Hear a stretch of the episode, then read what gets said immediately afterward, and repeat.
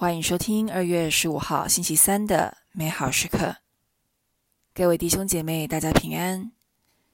美好时刻今天的主题是等待中的灵修，来自创世纪第八章六到十三节，二十到二十二节。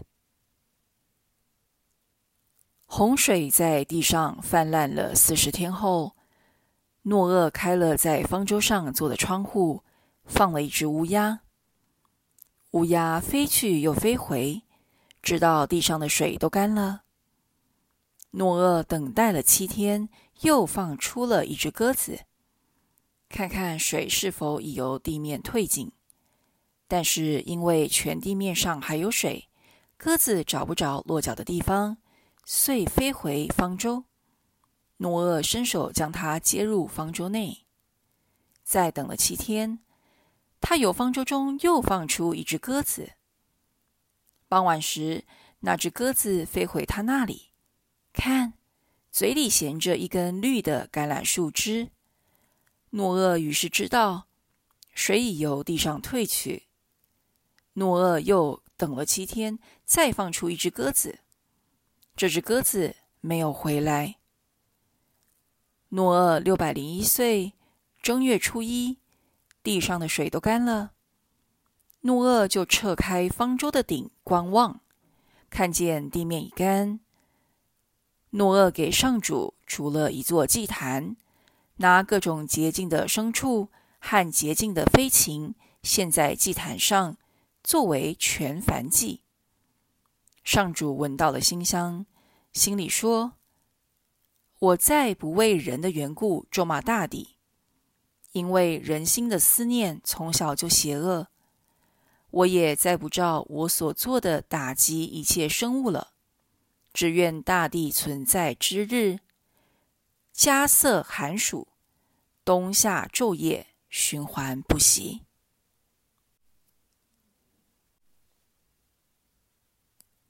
洪水在地上泛滥了四十天后，诺厄开了在方舟上做的窗户，放了一只乌鸦。你能想象诺厄一家被困在方舟，每天闻着潮湿霉味和动物的骚味儿，漂浮四十天以后，多么渴望能从方舟出来的心情吗？然而，诺厄陆续放出四只飞鸟，每次相隔七日才确定水终于退尽。在这段漫长的等待过程当中，你认为诺厄一家人的心情是怎么样的呢？他们会利用这段时间做些什么事情呢？其实，等待也是我们必须学习和操练的领袖功课哦。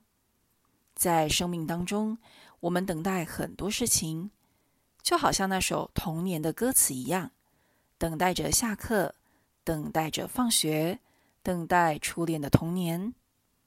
你目前的人生在等待的是什么呢？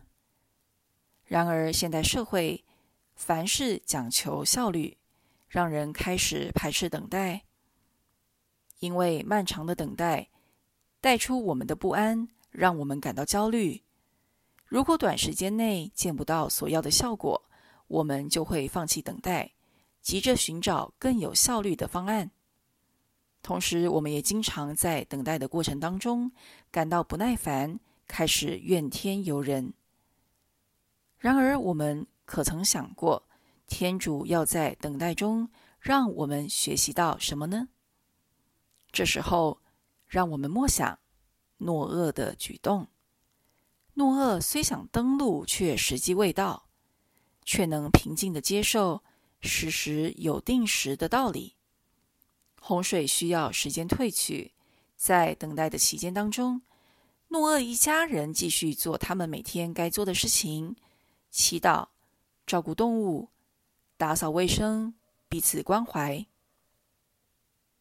他们活在当下，把精力放在天主要他们灵修的功课上。这样，等他们真正踏上旱地时，他们也已经成熟不少。准备好面对新的生活了。诺厄等待了七天，又放出了一只鸽子，看看水是否已由地面退尽。今天你在等待什么事情发生呢？让我们选择用耐心的善行取代无谓的焦虑。天主，我把我的梦想交在你手上，请你教我在等待中学会更加信靠你。